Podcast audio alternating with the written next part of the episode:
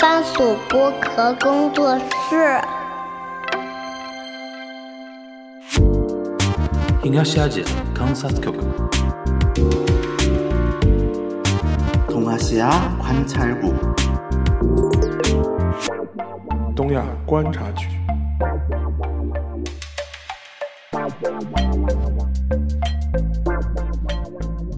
Hello，大家好，我是樊一茹，大家好，我是安青。欢迎收听本周的东亚观察局啊。然后今天大家听到这期节目的时候，上线的时候呢，应该是五月十九号，对五幺九， 519对吧，五幺九是个周五，呃，意味着什么呢？就第二天这是五二 零，就是五二零，就是我爱你，对吧？然后同时呢，也是我们东亚观察局三周年线下活动的当天，是吧？然后呢，沙老师提议说，为了照顾更多没有抢到票的朋友们呢， 然后我们今天这一期节目先做一个招募啊，嗯什么招募呢？就是在今天这一期的评论区里边，大家可以畅所欲言的留言，然后我们在那个五二零。当天就是因为我们是下午两点的一个活动嘛，对两点的时候呢，其实再过了两点你也能留言啊，就是畅所欲言的在评论区里边留言，然后在五二零里边我们会有一趴完整的，就是把大家在这一期节目的评论区里边的所有个针对东亚观察局的一些提问、感慨，一些什么样的东西也好，热评我们会逐一。读出来，嗯，逐一读出来，然后在现场做回应，因为这一趴我们会录出来，然后作为一个三周年纪念活动的一个线上的特别版，对进行一个释放，对吧？呃，这个是为了提提呃那个怎么说呢？用沙沙老师话，照顾到那些广大的听友们，对吧？因为毕竟能到现场的人，这次其实已经是一百二十人左右了，对呃一百二十人左右，我们选的那个画廊已经铺铺满了，啊对，而且那个当天那个之前樊一茹跟我讲那个嗯卖票情况也好像也也挺快的，一个下午反正也都大家非常捧场的。两两三个小时吧，对两三个小时卖完了。然后不是我们还有那个晚餐会嘛，嗯晚餐会居然是更快卖完，嗯，更快卖完，我比较我比较惊讶啊是。我们那个东亚听友里边还是有一些对对于价格没那么敏感的消费者。不过呢，华老师，华老师，我是听到有一些听友反馈啊，他他很有有一个听友很有意思，他那天问我，他说：“樊叔，你们那个晚餐会。”因为他没抢到晚餐会的票，他说居居然卖完了。对我说，第一第一，居然比那个线下活动卖得快，对，然后他说：“哦，他说这样我就放心了。”我说：“怎么说？”他说：“你知道吗？其实有一些人私底下我跟我反馈，有点想看你们东亚观察局这次的笑话，嗯，就卖不动，你知 道吧？卖不动看笑话。”我说：“哦，会有这样的事情的嘛？是这样啊，那我也放心 了，说明大家还是很捧场的啊。然后毕竟三周年，然后我们也是希望说老实话，那个晚餐会说老实话，从我的角度来讲，的确单价是高的，嗯，但是呢，我也跟大家坦白讲，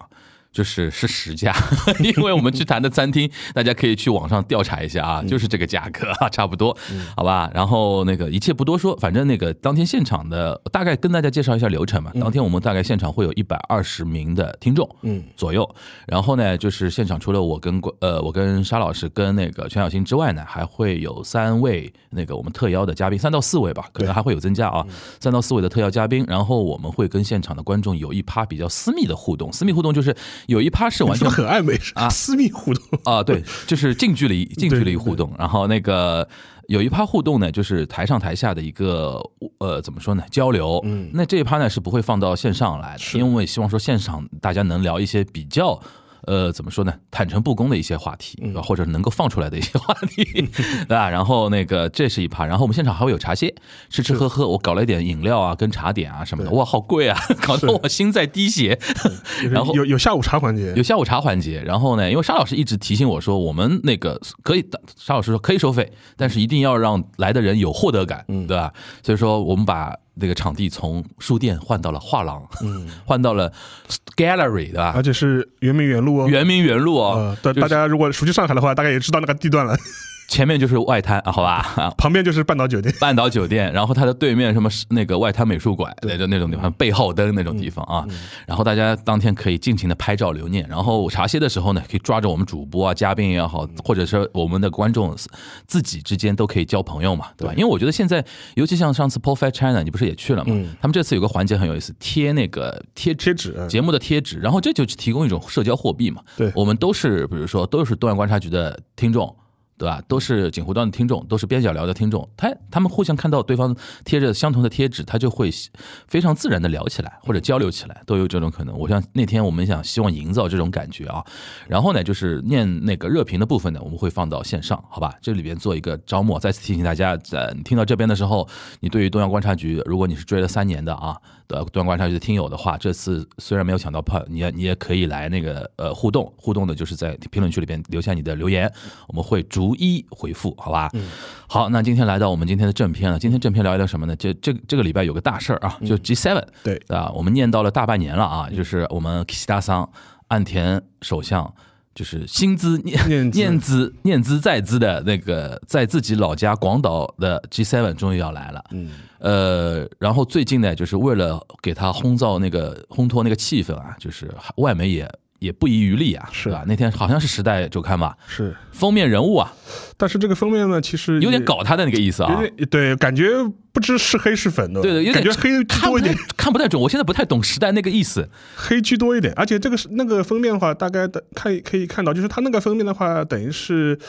岸田的一个正面像，但是又有点侧影，它是有，就是它半张脸是在阴影里面的，他那种拍法呢，从我们就是我问一些比较摄影的朋友啊，嗯，他说这种体现出人的五官的阴影的那种拍法，往往会体现出一个人的狡猾或者说嗯对多智诡谲的一面。对，然啊后他这个，他而且他这张图的话，还配了一个当时最早的配了一个配了一个标题，嗯就是说他说就是啊就是就是岸田，然后类似像冒号，对要带领日本要从一个和平主义的国家变成一个军事化大国军事化大国大对国。对，而且是 ing 的， RNG 的，对就是就是这是过程中，嗯然后这个是这一系列嘛，当然也跟日本的，比如说它的一些国防预算嘛嗯国防预算的它一些大大幅的提升啊，然后拿然后在东亚以某些国家说事啊，这种当然是这个大的前提，大家都也都明白。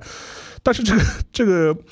封面发出来之后呢，就是引发了日本国内的很多舆论上的风波、啊，，对然后以至于岸田本人，然后呃日本政府嗯都要出来就是灭这个火，对，呃，就是这个事情出来之后，第二天就是他的官方长官、嗯松野，就是在那个发布会上就也就说了这个事情，意思说啊、日本政府就是对那个这个这个封面，然后对这个标题那个提出了异议。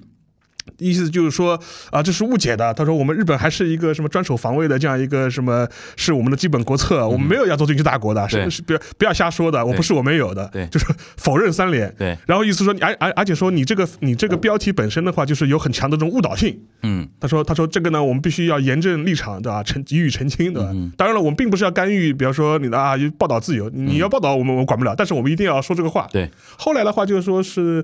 呃，《时代周刊》它把那个标题做了一些微调，嗯但是它内文的部分没有啊，做后面微调过啊，做了一些微哦，嗯调，就说是，但是它内文部分没有改，它内文部分没有改。但这个事情呢，其实也反映出就是说日本国内的一些比较敏感的一点了，嗯因为这个有一个背景题跟大家稍微梳理一下，就是说岸田本人，就是说，当然他现在的政策是一回事啊，但是他在上台之前，长期的，他长期的认被认为是一个属于偏鸽派的这样一偏鸽派个一个政治家，然后他所在的派系嘛，那个红红十会红十会也是被认认为是歌中歌，是一个以经济建设为主的或者主导的这样一个派系，对对对这种原来的这种修宪啊，这种什么军事军事这种增强啊，嗯，呃，以前似乎不是红十会的一个大的一个方向，就是它的一个政治它的一个主轴，嗯，至少相对于其他的一些自民党内更更右翼的派系来看的话，嗯是这样子，嗯。后来这个事情其实前一阵就是我看到过日本国内的一些对他进行专访的时候，也被也提出来这个问题，嗯，大概意思就是说，哎，我们以前来觉得那个红十会，呃就是你所在派系，原来他不是做这一块的，就说是他不是一个感你感觉是在军事上面，就说扩张上面是一个非常主动，然后对这方面就相对来说比较右翼的这样一个呃政治派系。为什么你现在给我感觉你们的国策好像是还是比较激进的嘛，嗯或者是还是比较偏右翼的嘛？后来岸田自己也做了一个。他所谓的解释嗯吧，大概的解释就是意思是说，哎呀，他说其实我本质我我本人也好，还是我的派系也好，我们更多强调的是一种政治的实实用主义和现实主义。嗯，所以基于现实主义的考虑呢，我们觉得就是说，现在我们要应要审时度势的啊，做出一些调整。这意大思就是说他他面临的环境现实改变了，这是他自己的解释嘛，这是他自己嗯你怎么的理解这段话？我觉得这段话很值得品啊，对，我觉得各呃各方面因素都有吧，因为我觉得他作为一方政治派系的时候，他有他自己的一些传统的一些政治这些理念或者一嗯些政策的一些导嗯向，但是他做那个坐上首相了之后，他做很多利益平衡的话。某种程度上他的屁股就不一样了，就是就是就是就是就是嗯该表的态也得表呃，的，该缴的票也要逮啊，然后然后就是就是那个就是你的屁股决定你的立你的立场嘛，就是你坐在这个位置上面，就是另外而且另外一方面的话，呃，我们也都知道这两年就是欧洲啊，就俄乌之间的一些大的一些局势性的变化，也也确实是把这样一个原来的一个政治环境。呃，进行了非常大的一个洗洗涤吧，或者、或者是一个一个一个重重塑吧，以至于像岸田这样的日本的这种政客吧，他必须要做一些重新的抉择。嗯呃，所以说从这个角度来说的话，我觉得他的一些解释本身，一方面有辩解的含程程度在，但另外一方面呢，也现实的，也是一种很现实的这种考虑。嗯这个这一点的话，我觉得某种程度来说。呃，其实像我之前就是就是你跟张哲也聊到过，就是比方包括韩国的一些态度的变化，嗯对其实也是也是这样子的。对的，就是大家还要有有一个注意啊，其实就是以前的话，无论是在日本也好，还是在韩国也好，亲美本身本来就是一个政治正确这是个政治正确，这这个这是个主流。嗯以前只不过，呃，情很多情况的话还没有逼到，就是说必定必须选边站的时候。嗯。现在似乎在营造一种你必须选选边站的其这实种我感觉得《时代周刊》那个报道本身也有点逼你哎的选边站那个意对思对。嗯你杰森杰森们快来了嘛，对吧？一看上看上去我是捧你，就是说把你做成封面人物，因为做成《时代周刊》的封面人物这件事情本身对于岸田来说并不是一个减分的东西，对对吧？因为日本首相上《时代周刊》封面没有大家想象中那么频繁，因为对对日本对那么多年就是一个缺乏题材的一个国家，对对对他这次我觉得有点深造了一个，因为我觉得啊，以我对岸田的一个研究和了解的话，我觉得你说他他是把日本引上军事化大国，有点夸张了，对吧？但是呢，的确他有点现实上的一个考虑，而且还有一个，就美国媒体他也在塑造某种选边站的氛围嘛，对对吧？这个呢，我觉得日本跟韩国是不得不上这个船的，嗯，对吧？然后而且他 G 7近在眼前，怎么可能临到 G 7前了说否认很多事情，对吧？说我不站边你或者怎么怎么样，这是不可能的，对吧？所以说这个事情呢，我觉得大家要分这样来看。然后，然后有一个军事化。大国这个话题，我觉得邵老师你能不能分享一下？就如果让你来说的话，嗯，你觉得日本离军事化大国还有有多远？它是不是在往这个方向在走？我们客观来基于一些指标性的东西来评价啊。呃，这样讲吧，就是说第一点就是说。呃，日本它喊着要这重塑军事化这种道路，其实本身的话很早，从七十年代的时候，当年那个中曾根当防卫厅长官的时候，就是要喊着要国防自主啊，这种东西都都都在那喊。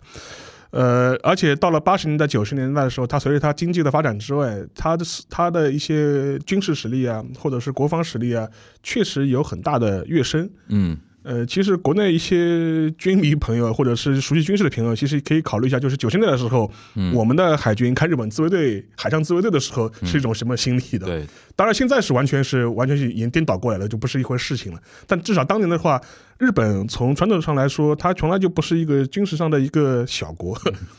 只不过就是它受到一些和平宪法啊和一些战争历史的一些束缚，嗯嗯嗯以至于就是它在很多事情上面来说，它呃做很多事情的时候没法名正言顺的做，嗯，没法名正言顺的做。这里边要看一个你的参照系是什么。是，比如说这次我看到那个《时代周刊》它内文里面报道，它反复的在强调说，呃，岸田他们在推那个国防预算要到 GDP 的百分之二，对吧？对，因为原常年的是百分之一，这个这是一个上限这是一上个怎么说呢？天花板贴。上限对对啊，他现在要顶到二这件事情，你怎么来看这件事情？就是说，其实大家可以这么看，如果你从绝对值来看的话，日本至少还是 GDP 第三的一个国家经济经济大国，然后它的百分之二其实很大很大对但是问题你从排名第一和排名第二的人来看，那就是呃很小而。且中国现在每年跟那个日本的 GDP 的差距，其实还在逐步扩大扩大扩大过程中扩大对。那如果你如果站在一个呃，就是第三方小国的来看的话，日本真的是一个军事大国，毫无疑问，它扩展到二的话，比一些对对国家的对大概就是一一整年的 GDP 都要高，对不吧是？你要这样算吧，就说是如果他呃，且不说他现在还有没有到百分之二，就是他原来超过百分之一或者百分之嗯也很高了一一点几，嗯，你把他的军事的预算、军事的实力，然后你把它丢掉，都丢到任何一个，就是说什么欧洲地方去的话，那你完全就是一个嗯大国非常非常军事上的一个大国。对因为有的时候，我觉得就是我建议，就是我们很多一些国内的一些朋友，就看待这个问题的时嗯候，就是看日本的各方面的问题的时候，就是军事也好、经济也好、文化也好、人口也好，嗯哼甚至是国土面积也好，对。因为我们都小日本喊过了嘛，小日小日子小日子小过得挺好，哦对小吧日？小日子的，嗯但是但问题是你把欧你把日本这样一个体量的国家丢掉一个除东亚以外的任何你想象己自己是一个瑞士人嘛？它都是个大国，它都是个大国。就说你你把它丢到欧洲去，丢到南美去， 丢到非就我印象中，我我早年有一次看到日本国土面积，一开始没反应嘛对，因为中国人从总归习惯我们自己国土九百六十万平方公里。后来我看日本国土面积，后来有一比，其实如果你把日本的所有国土拢在一起，相当于我们一个青海省。是哇，青海不小的，你把它丢到欧洲去了，对到欧洲去跟乌 克兰差 那种感觉了，对所以吧？说我我我是就觉得，就是说，因为我们很多那个就是衡量的标准不一样，对因的为我我我你因为你老是拿我们去跟你对比别人，人家都是小的，就没有大的了，对就的就说以至于感觉我们现在中国人看世界好像似乎眼睛只有美国，除了美国之外都不在眼里的。我们永远往上看，对吧？对永远往上看。但是我建议呢，大家还是有一个，就是参照系数上面可以做些调整，就是观做观也不光是日本了，观察其他国家的时候，可嗯是能的也也是要有有有所调整。韩国嘛，对啊，韩国五千万人口啊对，五千万人口在世界上不算很小的，对对而且韩国 GDP 是前十的，是，对吧？对其实它算一个大国的，是是吧？更不要说人家现在在文化领域的一个全球影响影响力的，对啊嗯吧？然后其实其实日本也是这样的，讲然后讲回国防预算的嗯话，其实也是这样子，因为日本长期以来，它虽然。有这样一个科技经济的实力，但是日本政府就是在九十年代以前，它当时的策略是什么呢？它可能是一切以经济发展为中心，嗯哼，然后把国防这一块嘛，基本上全部是丢给美国，然后自己搭外包嗯外包，然后自己搭、搭顺风车的这种感觉花。点钱嘛，花点钱嘛。对嗯所以说以至于就是说，在九十年代以前，呃，当时的情况等于是美国政府历届美国政府基本上都是要呃逼着日本政府要提高你的防务预算，就是你要你不能保光护费要嗯要多交交一嗯点，你不能光搭车的吧，对就是不出力的吧。 free rider free rider，嗯然后但九十年代以后，就随着冷战调冷冷格战局变了冷战格局的变化，然后日本国内它的一些右翼的一些呃思潮的兴起，嗯，就日本人他会觉得，哎，趁这个机会，既然美国人也同意，也希望我们能够啊，就是增强自己的军事实力，多承担他的所谓的太平洋地区的呃那个防务的这种责任，嗯那我们就顺势而而为嘛，也能达成我们的一些民族主义或者右翼的一些目标嘛。嗯然后两者嘛，就说是不谋而合啊不谋而合啊，一拍即合，那就那就大家一起干呗。然后更然后之前嘛，就说是可能是更多说的是，比如说朝鲜半岛的一些威胁，嗯现在嘛，当然现在也说，但现在他可能是会拿一些其他的一些大大国说事，然后为他自己找一些合理化的一些理由啊、或者借口啊。营造某种威胁感嘛，对，营造一种某种威胁感，然后这种威胁感到底是不是有呢？我觉得对日本人来说存在的是是存在的，存在的客观客观上是存在的对。当然，它有没有道理，我们另外另外另外再嗯说。但是那个，我最近看到日本国内的一些评价或者是一些舆论反应，我也蛮有意思的，你就说是说这个也跟我之前猜的差不多，就是说。嗯呃，日本政府说，你看，就说现在世界世界局势多么多么险恶的，我们所以说我们要提高防务预算，保护自己。你这个话一说出来呢，其实呃，朝野也好，或者是日本民众也好，一般都去听，就会觉得，呃，好像有道理的啊。你看，感觉好像现在世界好像是挺不太平的，对的我们要好好保卫自己啊。对这的个听听好像都都没什么错。对。然后以至于野党也只能是说，呃呃，这个挑你只能挑你一些细节上的一些问题，比方说你财政啊或者这些，他这个大的前提上面他很难说你不对。对。但是比较有意思的调查就是，共同社在呃月初的时候有有一个调查，就是问说，呃，大幅增加，为了大幅增加国防预算，对不对？大同样大幅度的增税，你是不是同意？对，结果百分之八十的人不同意，就把概念和现实问题结合 起来，大家就痛了，痛了，对吧？嗯，而且那个那那个结论出来之后，我看我看到日本国内就是也觉得啊，居然这么多人都不同意，百分之八十不同意，怎你么们不是你们不是会上都点头了 吗？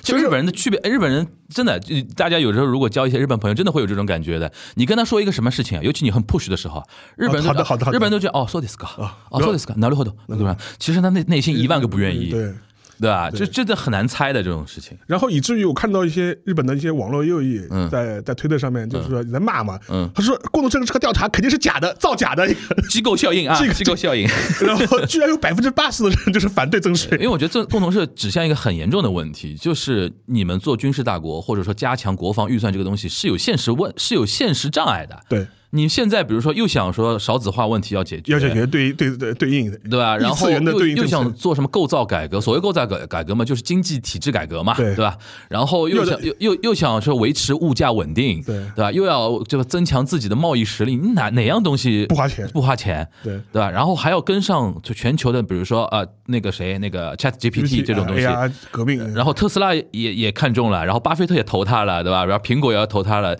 哪一样不是需要你要营造自己的经济环境？对你如果钱都投到那个什么国防上面去，哈，就完全就这个这个事情环环境就不一样了嘛。嗯对，因为像因为我我还有一点就是说是，呃，我前一阵就是东东在东京的时候跟一个嗯人聊天，也蛮有意思，他就跟我说，嗯，日本人已经二十多年没有见识过涨价了， 就是所以以至于有一点就是说会有点有点懵，知道吧？嗯有点有点懵。但是但是但说实话，我觉得这个事情其实有的时候，呃，对日本人来说这一点危机的话，你说。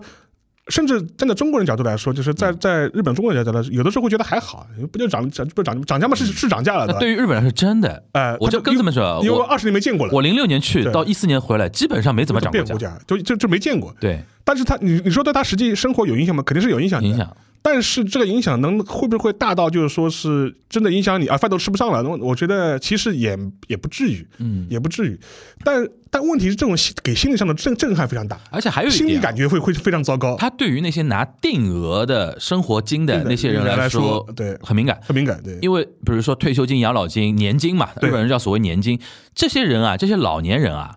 他是投投票的主力，主力就对是自民党特别 care 这批人的意见。对他这批人对涨价非常敏感敏的，感因为他每年只有拿这点定额的东西对，你只要一涨价，对他来说，他的获得感就被被剥剥夺夺了了一对点嘛剥夺了一点。就沙老师刚才那个说的那个东西呢，其实更针对是年轻年轻人世代，对哈达拉克世代对，就是这帮人是有钱赚的，因为平时你那个通货膨胀这件事情，对于你在上班的人来说，它有个好处，你的收入也在涨，对，基本上像对吧今像今年春豆也是涨薪了嘛，对啊嗯，因为日本老老龄少子化，其实对于那些拿年金的人来说，他本来就面临一个很大的压力，年年金有可能给给付的时间对往后延延，对或者说额度要要往往下减，但同时你跟我说哦，你又开始涨价了，所以说他们对这个问题特别敏感，而且每次已经形成一种社会舆论嘛，只要一涨价，肯定会有电视台会跟进报道报道某些东西，比对如说鸡蛋一涨价对，好了，照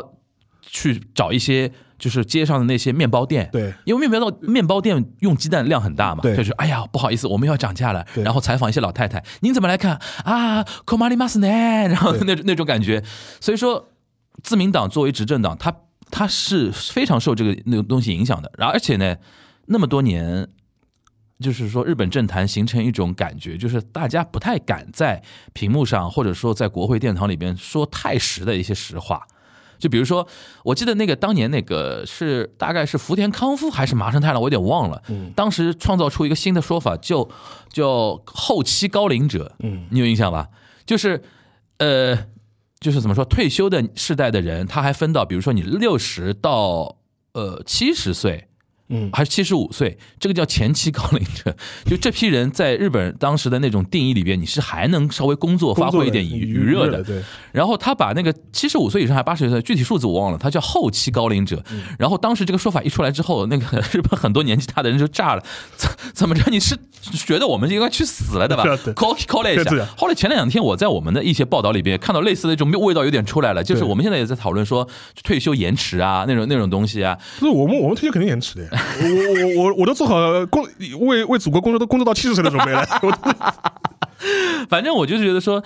这个问题呢，就是有的时候现在这种社会舆论，其实大家越来越重视舆论的那种走向，所以说导致政客也好啊，比如说舆论也好，媒体人也好，评论家也好，大家有的时候有多或多或少有点装揣着明白，要装点糊涂，对，嗯大家混嘛，对吧？但现在就是觉得说日本有些问题是混混不了了，嗯对吧？大家把你顶在前 面了，对，所以吧说我觉得这我看到那个共同社那个调查就非常好玩，就是就说是就是百分之八十的人觉得你要你为了要扩大国防预算征税，我是不同意的，就对就对对对，因为太现实了太，现实了，太增现实了税对大家来说太痛，对。嗯，而且 OK 而且这这一点的话，因为你的通货膨胀本身的话，就是说是实际上面就是对你的一些日常的一些生活，确确实实有有可感的影响。嗯在这个情况之下，你又要增税，而且当时还有还就除了。呃，当时的有一个增税方案嘛，我看到之前看到就是消费税在在涨嘛，嗯，增到百分之十十四，我操，然后因为当时因为有两个，大家如果有印象的话，就之前两次节目里当中我们也也提到过，因为除了国防预算之外，还有一个少子化对策的这样一个嗯也是财政要来、也财政来也是要源。砸钱的，因为当时这是朝野就是说质询的时候，就是野党就是当时提问嘛，说啊，你说你要你要是异次异元的次元的对策对策来解决少子化那，么钱哪里来的？钱哪里来？对当时就环顾左右而言他，反正也讲不出来，就讲不出来钱钱钱到底从哪里来，就是对，所以因为这个成为不可能三角了。对就怎么都解决不了。对对，一方面嘛，你说要国防要钱；对一方面嘛，你说不增税；对一方面嘛，你说小孩又要钱，你怎么解决？对。这这这种东西，我就是我觉得岸田其实 他自己没想好，对对吧？所以说，我觉得从这个角度来说的话，呃，这也可能呃牵引到我们下面一趴的话题，嗯就是岸田的一些支持率的问题。对他最近支持率莫名在往回回回升了，回升了。你就是觉得你分析分析呃，怎就么怎么哦嗯是当然每个机构不一样了，就是一些偏左翼的一些，呃，不不中间偏左的，像比如说朝日啊或嗯者每日啊，可能是在百分之四十以上，然后像读卖、产经啊，甚至都已经到百分之五十了。对，然后，但这一块的话，我个人感觉，说实话，我觉得这个支持率本身，我觉得，呃，仅供参考吧。就是一嗯个的话，是因为是临近那个 G7，、就说是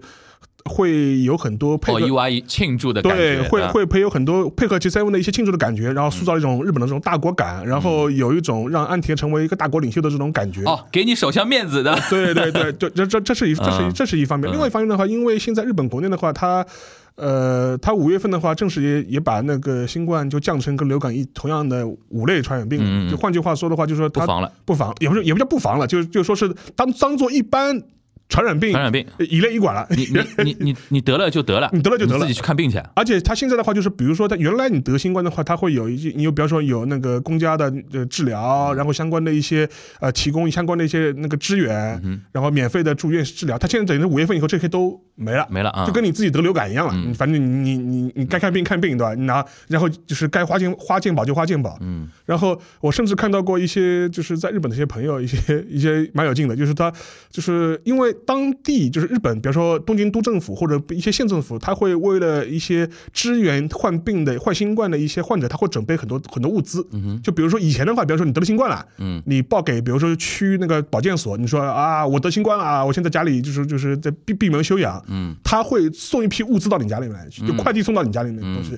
从就是，比方主要是以吃的、喝的这些东西，因嗯为他要保证你这些天你可能你可能出门不方呃不方便出门嘛，嗯他会把这批物资送到你家里来，就是各种各样反正好吃的东西，对吧？喝吃喝吃的喝的，嗯而且我看了看，就是你在东京都的话，东西还是挺挺好的，嗯非常丰富， ，OK，各种好吃的东西。然后这批东西呢，因为它五月份不是降级了嘛，嗯它就降到就就普通的流感了嘛，它就这些东西等于是以后就不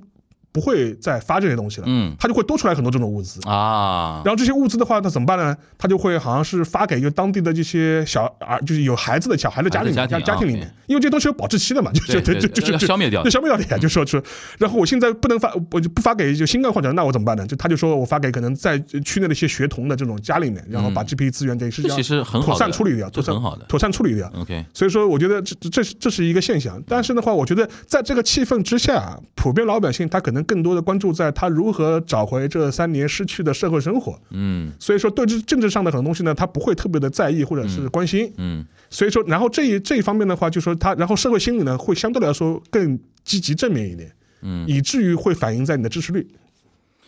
这个除除了这两两块之外，你觉得还有什么能让他支支持率有回升吗？呃，我就我觉得主要就是流，主要啊这个我觉得就主要就是这两块，然后以至于就说是，甚至因为现在支持率还你可以，觉得韩日关系对他有加分吗？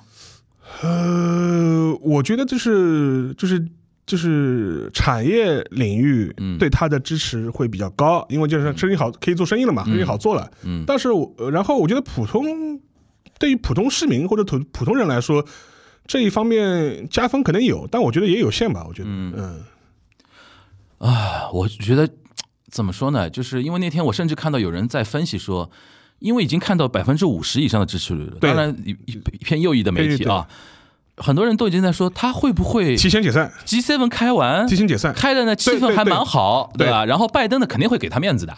拜登肯定会给那个没有啊，这次不给吗？这次拜拜登差点不来，好啊，啊，差点不来啊！因为不我就说，如果来的话，嗯他在会议的那个现场和互动啊什么的，因为美就是美国民民主党那套表演 还是嗯就跟奥巴马去广岛一样对的，对对对对对，就对，就那种感觉对，就哎。说说到这个，你觉得这次那个广岛那个原爆那个纪念嗯的这个事情会成为一个比较关注的点吗？他可能是因为那天张哲提到说，好像因为好像这次尹锡悦也去的，对，尹旭也去，然就后是照他呃理说 G seven 没有是尹锡悦的嘛，对对对对，他特邀嘛，特邀，然后尹锡悦就等于投桃报李，因为岸田去那个显中呃去韩国的时候去了显中院，显中院显中院那个事情，日本右翼反弹很厉害，很厉因害的哦为显中院里面 埋了很多抗日英雄，对对对，什么意思？你你这什么意思对吧？然后作为投桃报李，那个尹锡悦去到广岛的时候，会去原爆那个，但他就是纪去念的原爆那个点是一个比较有选择中性的嗯中性的点。那他那个点是因为在广岛原爆里面也有有很很多韩韩国国人人也死了，对的但是甚至还我印象中还死了一个韩国的一个一个亲王，哦，就是一个李氏的一个后人，好像吧，哦也是死在当时，他是被日本人就说是在当时还在日本陆军里服役了，就是好像也是死在广岛的。嗯所以他去的好像是日呃广岛原爆韩籍的，就是受难者的一个纪念碑。嗯，但是问题就是韩籍纪念碑里边它有个问题，就是很多人韩国人，比如说左翼的人反对尹锡悦，他会说那些人为什么会被原爆死了？对是因为我们被殖民了呀，对对对吧？你为你为什么去？其实就是说对对投桃报对李投，桃我报理李解就是投投对这对种是投桃是报李。是但是从岸田上，岸田他作为广岛选出来的一个政治家，赢了，赢麻了。他赢麻了，因为广岛那么多年啊，就心心念念就一件事情，对，要让全世界更多的人看到他是有原爆这个事情的，对然后引起很大的一个讨论或者怎么样，可能这件事情那个就是说。他国际上的一种观瞻，因为奥巴马去过，对奥巴马去，奥巴马去了之后，其实广岛人就是把这个事情很更受有用信心了，很受用，更有信心了，受用一直要跑联合国啊，对跑各种机构啊什么的。这个事情我们先撇撇开那个，就是中国也有一些听众对这件事情的看法啊，对对就是我们纯粹讨论这件事情本身。对你觉得这次拜登会给这个面子吗？或者说那肯定 G7 集体给这个面子吗呃那？肯定集体给，就是这个这个已经就是你要这样想，就是说他这一次 G 三问放在广岛本身，对岸田来说、肯定是有他自己政治上的一些考嗯虑的，而且这个考虑可能是占了绝大、绝大多数的那个因素。嗯因为你要这样想，在此之前，日本办 G 三会议的时候，你看看它的举办地嗯哼，是不太会选大都市的，嗯，一般都是选在比如说什么冲绳啊。对什么什么洞爷湖啊，就对就就类似这种地方，对，为什么是会选这种地方呢？就是一方面的话，可能是拉抬一些，比如说相关的一些呃，比如说像离岛、冲绳地方的经济；嗯或是另外一点的话，选择一些比较偏远郊的地方，是从安保角度来考虑，嗯哼，就比较是比较呃利于安保，同时对都市的生活不会有太大的干扰。像这一次放在广岛，因为广岛算。算大都市了因，为广岛也是个超过一百万人的都市了，对在日本角度来说，算是个大都市了。都会，当然，它算个算是个都会了。嗯然后以至于现在他为了要这一次 G7 的安保，要从其他的各县抽调警力过来。所以说，现在在广岛市巡逻的警察有很多来自什么秋田的啊然，后什支么援全国支福井援，的，就是全国的警察都要来、啊对对来来支援。对，然后所以所以说这个这个角从这个角度来说，按道理来说的话，就是说是这是一个违背之前就是呃跟之前日本举办 G7 的一些相关原则不太符的，就更多就是安田他自己的一些政治上的一些嗯就这嗯次 G7 充分体现岸田的一种意志。意志，所以说对对于安田来说，这是一个对他政治上一个大家风的一个嗯事情。然后他这一次，你看他这一次那个一些行程啊，或者集体的一些表演啊，嗯基本上都是围绕原爆展开的。嗯然后也也围也围绕什么核裁军啊，就就类似这种无无核世界这种东西来来绕的。嗯但是这一点呢，其实这如果大家有印象的话，其实。呃，可以想一想，因为这个呢，又回到了一年多前，一年多以前，当时俄乌战争，呃，之前当时有人喊过一个口号，就是日本国内喊了口，就是要核共享嘛，嗯跟美国核共享嘛。嗯但这一点的事情，其实对日本政府来说，或者对岸田来说，也是个很尴尬的事情。就是你一方面就说是打广岛这张牌，嗯，号召核裁军无然后核化，然后一方面说我我也啊要要和，跟。一般来说，我跟美国核共享的，这这这个其实就很很矛盾了，这嗯这个这这个事情就很矛盾了。所以说这个呢，就说是，但是当然这是后话，看他怎么处理。但是嗯围绕这一次 G 三问来说，他肯定是要把广岛这个元素就是用用足啊，用满，嗯就是说我问这个事情的指向的点就是，你觉得会不？因为已经有人在分析说，G7 之后它会不会顺势就解散国会？对。你然后觉得如果 G7 大全全部都给到面子，我觉得话它的支持率肯定还会再上一波，一小波都可能，对吧？。对，你觉得它有多大可能会解散？嗯呃，这个问题有人就直接问过安田，安田的讲表述呢，他这种啊很模棱两可的说法，意思就是说，作为作为首相，我肯定会审时度势做出做出判断。嗯，但是如果从他，我就是还是判断，就是我们所有的。对这种政治人物的判断，只是基于他以以往的一些经历或者他以往的一些决策习惯来嗯做这个判断。从安田角度来说，我觉得他现在解散其实没太大的必要。当然了，就说是，除非你的想法是说，你这个时候就跟我前面讲的，就说是。因为我们年初的时候，当时也做过预测嘛，我当时猜的说啊，可能开完就下来了开开完可以差不多就铺交班了就铺铺花道嘛，就说就交就就交给林方正，就是铺铺花道嘛。嗯就然后从这个角度来说，我觉得从这个角度来说的话，就说除非他的呃个人的野望特别的强，嗯，以至于想强到就是说我也要跟安安倍一一样样做长期政做权长了，期政权。嗯那我在这一波趁机就是就是就是就是 all in 对吧？来一把。嗯，如果不是这样考虑的问题的话，他其实没有必要这样做。你因觉为得呢？你觉得他现在我觉得观察着，我觉得他应该，我应该他，我觉得应该不会。我觉得应该不嗯会，因为他现在的话，为什么说没有必要呢？因为他的任期还有两年多了。嗯他干我干嘛呢？就是我干嘛？就是说我就是说，除非我我任内就是说是有重大的问题啊，或者怎么嗯样。那、我的任期现在其实还有两年了，我干嘛要就是说这么急的要这个时候要解散众议院来选？嗯而且实际上面的话，从他角度来说的话，如果我只把上面剩余的任期做满做足，嗯其实我已经是一个长期政权了。嗯，就是在日本这个语境里边在，日本的语境里面，他已经是个长期政权嗯了，但时间不短了，就是他其实已经不短了，就是你本质上你判断岸田这个人没有什么那么大的野心，或者是他不是那么喜欢这样这样豁出去，就是这走这么激进路线的人。嗯当然，所以说我就从这个角度，从他性格上来觉得，我觉得他、嗯他，我觉得他不至于要这样做，就是说他现在没有什么很、很就是很强的动力啊，或者是有这种紧迫感要做这个事情，就说是。呃，除非有一种可能性，就是说他自民党内其实已经各个大佬之间其实已经有一种默契了，就觉得本来是想法，哎呀，你你这次本来以为你是一个过渡的，不是也不是过渡，就你看你也当了快两年了啊啊，那个平均已经超过我们平均待机的那个轮流坐庄，平这均到这底把明明这的啊把轮到你，然后你那是坐广板的岛也风光过了，对对对你下面们应该是考虑考虑我们后面的事情了，对吧？就哎是对对对，就是说，如果是他面临党内有这种压力，或者是各个派系之间有这嗯种有这种考虑的话，那他可有可能是索性就哎，那我胡一把，对吧？我万一就说是平息党内异议的培，系党内异议，你们这帮大佬在背后还在戳我鼻鼻角，就是、嗯那我来，那我来，突然就是发动一下突袭，对吧？就说是因为从这个角度来说，因为因为在野党肯定是不呃，嗯是就就是在野党肯定是不在野党已经麻了，已经麻了，啊反正我也选不过你， 对，所以说我觉得更多来说，他是要通过这次选举的胜嗯利来平息自民党党内的一些争议就啊、唯一有可能的话，他是针对自民党党党内的的。。嗯然后的话，所以说从这角度来说的话，我觉得，我觉得看吧，我觉得呃我个人还是倾向于他有可能嗯没有这么大的动力要去哎那主动解散。那其实有个话题哦，其实聊的比较深了啊，嗯，因为最近的几次补选啊，或者地方市长选举啊，有一个话题很有意思，就是维新，嗯维新会跟对自民党的一些全面对决，全面对决尤其在关西地区。而且有全国化的趋势哦。其实现现在，我觉得维新比自民党的人更想去大选，对，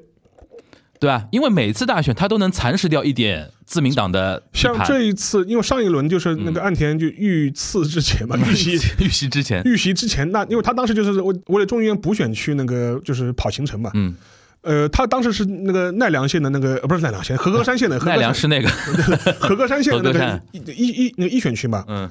结果他去跑了选跑了选举，然后还是遇袭，嗯，结果那个选区还是输给了维还新，是输给还是输给了维新。对，所以说这几次补选，就是除了维新以外的野党势力都基本上一无所获，基本上都一无所获。嗯自民党相对来说还算是比较稳定，嗯但唯一能够在历次的这几次补选当中对自民党构成威胁的就是维新。嗯，而且维新确实是每次都有斩获，对，所以说维新是希望你选举越多越好，对，因为他每次选，而且他现在这是是在一个上升的一个势头上面，，对对，所以说哎从其实这个到时候可以分开分来展开一下啊。嗯你觉得维新还需要多少时间就能成长为能够影能够影响到自民党执政的？因为现在比如说自民党执政的一个基础就是自公政权嘛，对，公民党其实好好像这两年存在感越来越弱了，存那种感觉吧，呃，有一点，对吧？有一点，但是呢，吊诡的是，维新它本质上也是个右翼，对而且它是比更右自民党更右的。对有，那如果它发育起来的话，或或者是就是大家如果习惯看那个政治梗图的话，嗯就是就是什么手续中立，什么混乱邪恶，就是对维新更属于偏向于混乱 混乱邪恶这一对块，，因为现在这个年代，全世界很多国家都是这样，越极端越有票嘛，嗯对吧？现现其实现在日共票也很多的，对对吧？每次选举，其实共产党、日本共产党也很开心 的。但日拱日拱的问题他自己内讧嘛，就是对，内讧就是内讧是一个茶杯风暴，我觉嗯得啊，就是本质上就是说，现在日本也是极左和极右的吸票能力相对很强的，嗯，对吧？不你像就是，但日共日共说实话，就是嗯这稍微插句讲一两句，就日共这一次补选其实和地方选举其实成绩并不是那么好，没有之前好嘛，因为因为他那个内讧了嘛因为内内讧那个事情内讧的观是感很不好，很观感很不好。然后另外一点的话，就是说是他这一些在在一些地方政权的议席，相对来说也有所减少，也嗯有、也有所减少。所以说，我觉得现在可能是左，就是左翼的话，可能需要一股新风在吹就一吹。是你最欣赏的 那位，我没有没有，我是正常，我只是对我我只对他对那个山本太郎比较好奇的比山本较太郎观察，比较对他对他来说是我的一个观察的爱好，就他算极左吧？极左在日本极这左个极左政治光谱里边，极对左吧？他人气很高嘛，评对价吧很高，对。然后我就想说，你觉得未来维新跟自民党会怎么样的一个互动？因为现在自民党有个很尴尬的点，它其实如果唯一能让能阻止岸田想想解解散国会的一个理由，他会觉得说，哇，我我不能让维新那么快发育起来，嗯，因为因为我可以这么说，他只要现现在提前解散国那会，关系完蛋了，就是维新肯定会发育一波，而且就是这这横再横扫一波关系的， 对，在很那其实这里边就牵涉到一个，就是他本来他的目标是说啊，那我针对民主党，或者是要甚至甚至要甚至叫什么民主进步党，对那种什么那那些左派的一啊些政 立宪党民主党，立宪民主党，我针对他们。有一波那个对攫取，现在格局不一样了，他现在是右是很大的一个盘，对然后呢，维新这种极右呢，一点点在蚕食传统传统右派，对，他现在要回头看了，他妈背背刺我，对吧？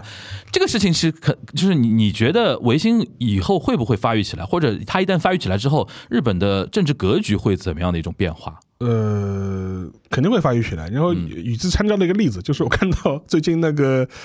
呃，立宪民主党那个党主席那个全什么全健太啊，就是那个、嗯就是， 一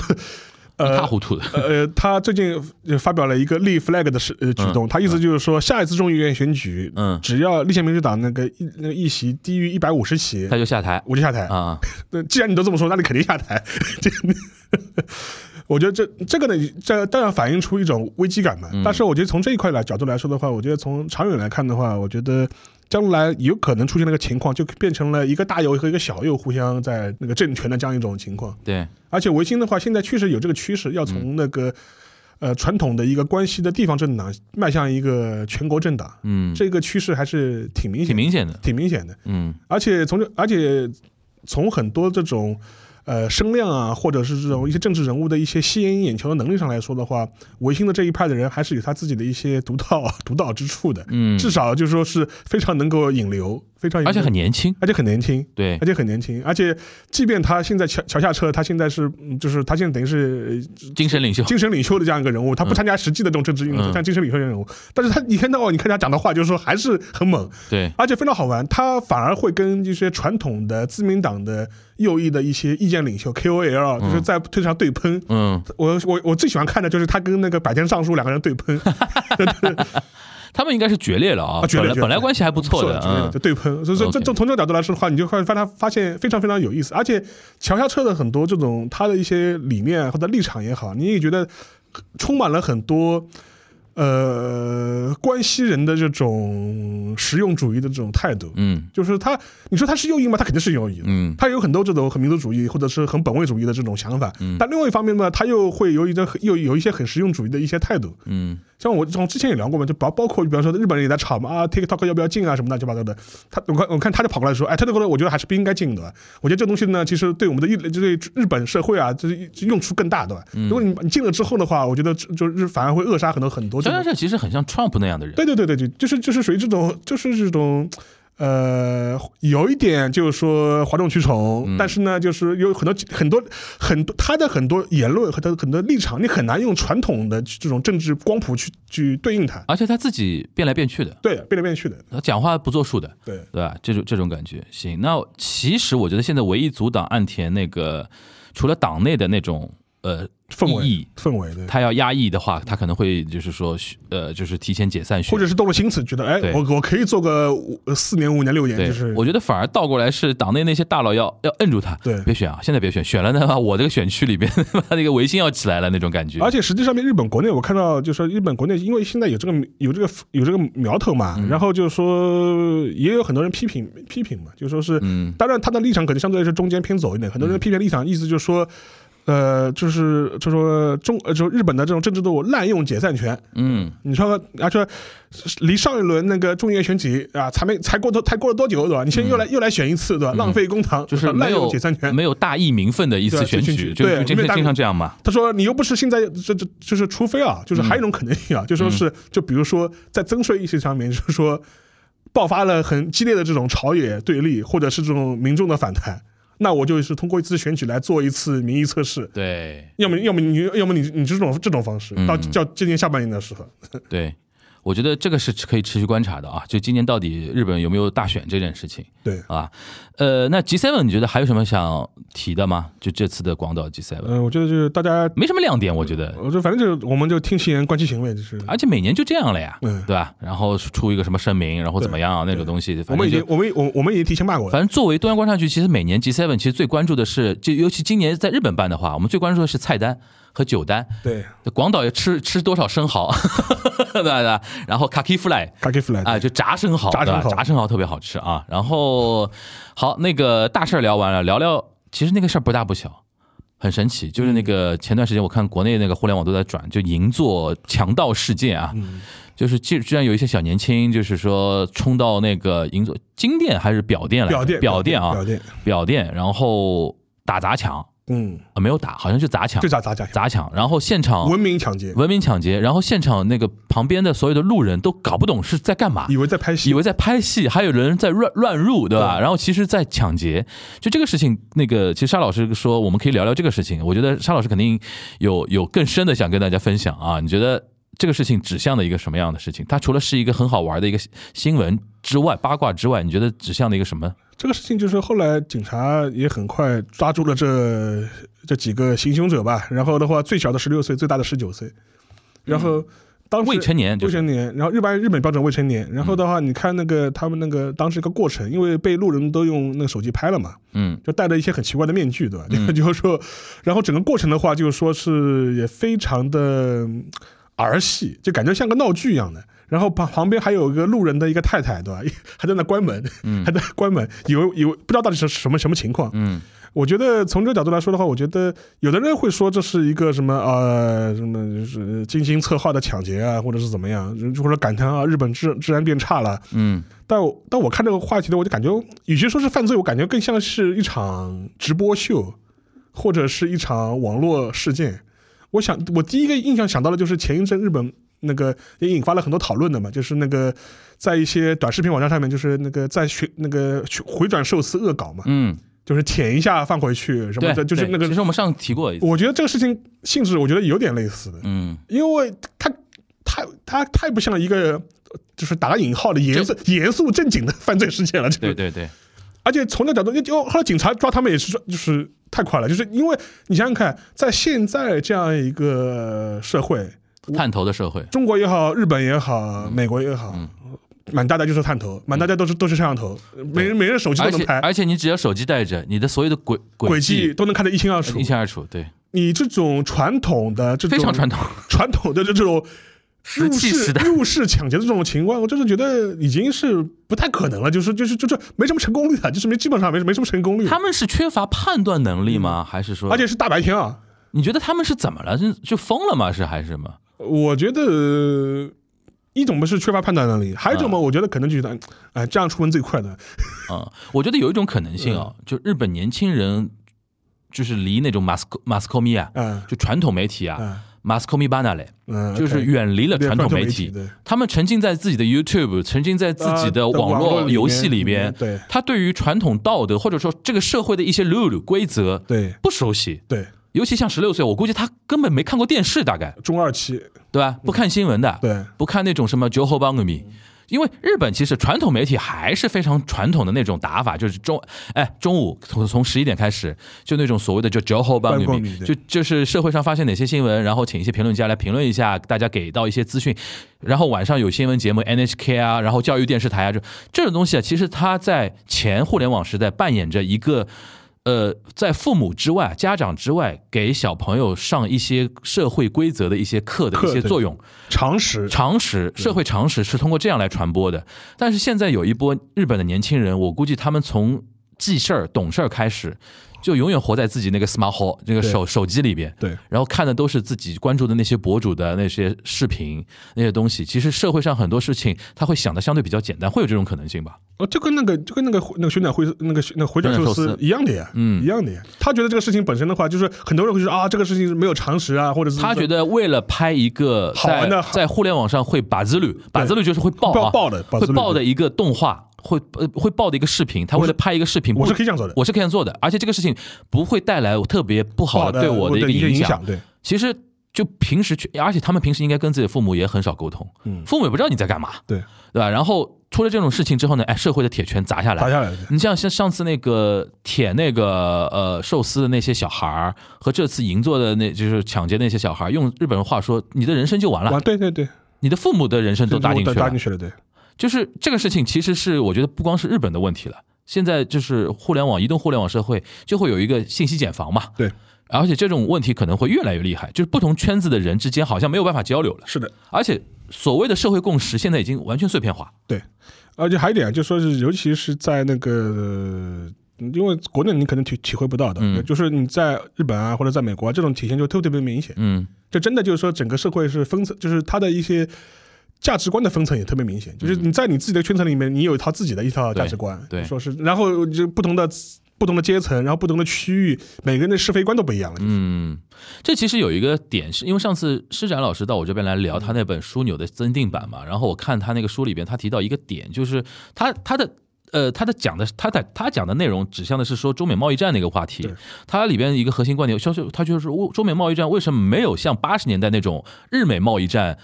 就是说效果那么明显？他就说主权国家跟现在全球化经济的这一种管理模式之间其实有点不匹配了。嗯，其实导致一点，其实现在也有点，就国家或者说行政的原来那一套逻辑，它一层一层机嗯机构下来，网状的或者金字塔型的那种东西，跟互联网之间的圈子其实是不匹配的。对，有些人，有些小小朋友，他在自己的圈子里边，他脑子里只有哦，我认识那个博主，我认识那个主播，我认识那个我们的工会，就所谓的游戏工会的那种那种人。我们是一个圈子里边的，我们有一套自己的规则，但是你其实脚一旦踏出去这个社会，这个社会还是原来传统的那套管理机制在管着你的。是他们其实有的时候不并不能够区分了，已经。是，我因为我们是虽然是第一代互联网原住民，但是我们在自己十几十几岁之前是传活在传统社会里边的，我们还是有个有个概念的。但是我想现在可能十十几二十来岁的中国年轻人可能也有这个问题。对，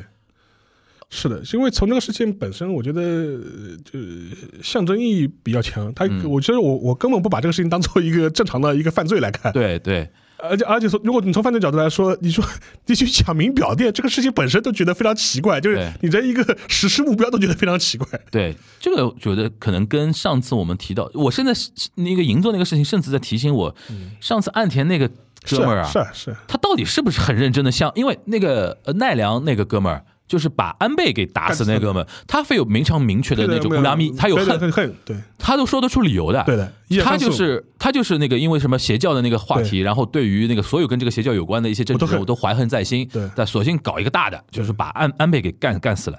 安田那个到现在也没一个说法出来。他现在说法嘛是说什么他他之前想参加选举，然后就觉啊得他选选举就是那个选举年龄没有到，啊对吧？就所以他觉得这个国家不公。啊，但是我觉得这个呢，我觉得说服不了我，说服了，对对说服不了我。我觉得很有可能他也是感受不到这件事情做出来之后，他的一个严重的一个后果。对，或者说他也有一种像想在网上或者想在自己的圈子里面拔自律一下的那对种心态。对，这种心态其实会影响现在很多的年轻世代。是这个的确是一个值得跟大家来分享的一个话题 啊。对的。我觉得这一点的话，我觉得有很多这种，我我就是因为我觉得就是国内很多媒体，包嗯括像一些社交媒体上面对这个事情的解读方向，我觉得有点奇怪，就很多人在讨通过这个问题来讨论日本治安问题，我觉得这个是他们觉得日本治安不好啊，嘛？对对对对对，啊他讲、你看这是治安恶劣的，就说你看日本治安恶化的，就说是象征的，你那看我是倒过来解 读的，就是像就像上次那个岸田那个事情一样，我我记得我第一时间跟那个跟沙老师分享那个视频，嗯就是那个掉下来掉了下来的他那个声音不是还挺清脆的吗？所有人都不跑了，哇，我说现场的欧巴桑、欧吉桑竟然在那边看 着看着。然后有一个穿红衣、红色外套的一个欧吉桑，已经把那个凶手给整个脖子给勒住的情况下，这帮人还在拍，还在边上拍。我说换成美国人早溜了，对对吧？因为你不知道现场会会不会有爆炸物啊。对这个东西一旦会，其实是说明什么？长期的他们和平惯了。对就日本人说吧，黑哇巴大给，对走在和平的花园里面很多年，大家对其实已经那个，为什么银座那些路人啊，还会有人去探头看一下什么的？没人想到这么一件事情，嗯对吧？没人想到会发生这样的事情。我记得前几年有一年，我不知道你有没有印象，在上海那个那个哪里啊，在江宁路那边，嗯发生了一件事情，就有个哥们儿拿个菜刀啊在威胁警察，对，后来被那个民啊被警察不是那个一开枪了嘛那，枪那枪好像一枪还打穿了一，枪一一枪还没打打准，对对对对对吧我后来记得后来有的人在说有误伤吧上海治安什么的，我说首先两个点很有意思，那天也有周围围观群众，因为上海也没遇到过这样这样的那种事情，拿拿个拿个菜刀怎么怎么样。然后我当我当时开玩笑说，警察也也没怎么遇到过这种事情。对然后就是说大家都会有非常这种陌生，其实其实倒过来讲的是治安其实还可以的那那一一个解读吧。。对，对吧？好，那个新闻呢，也跟大家解读的差不多了，嗯一个大事情，一个小事情。 从我们从 G seven 聊到那个小、嗯 小孩抢劫了啊，然后是其实现在季节已经来到了一个夏夏季了嘛。嗯那个我们那个嗯，今年沙老师啊，那个我呃你你觉得要要要提前讲吗？我们还是五月二十号的，可以五月号。二十号讲，可以五月二十号讲啊，那个我们还还有点小小计划嗯啊，还有点小计划，东阳观察局还有点小计划，基本上是两波，嗯，两波通知，对吧？对大家可以感受一下，好吧？这先不在这一期节目里边跟大家跟进了，嗯然后我估计大概下一周的节目，大概在五月二十六号那期上线的对节目里边，会跟大家首先把那个三周年的那些内容回顾一下，回顾一下，然后放放到那个呃节目里边，然后现场的一些录音我们也会放进去，同时我们再会做一波呃新的一些宣传啊，嗯然后希望大家能够关注，然后支继续支持我们的一个节目吧，嗯啊，呃，然后那个就是接下去的两天的 G7 的一些。呃，情况如果有新的一些出乎意料的变化的嗯话，我们还会紧急加更，好吧？ 紧急加更，这 G 7 n 现场炸掉了 啊，我们会紧急加更的，嗯估计不太会，好吧？然后那个，哎呦，我这个话 说的，万一出什么事万情，一出事情对哎呦我的妈！ 我我现在每天每个每个周五的中午，我嗯对就都战战兢兢嗯兢的，的， 开玩笑啊。那行，那今天非常感谢沙老师啊，那个我们这一期的东阳观察局就到这边，大家拜拜。拜。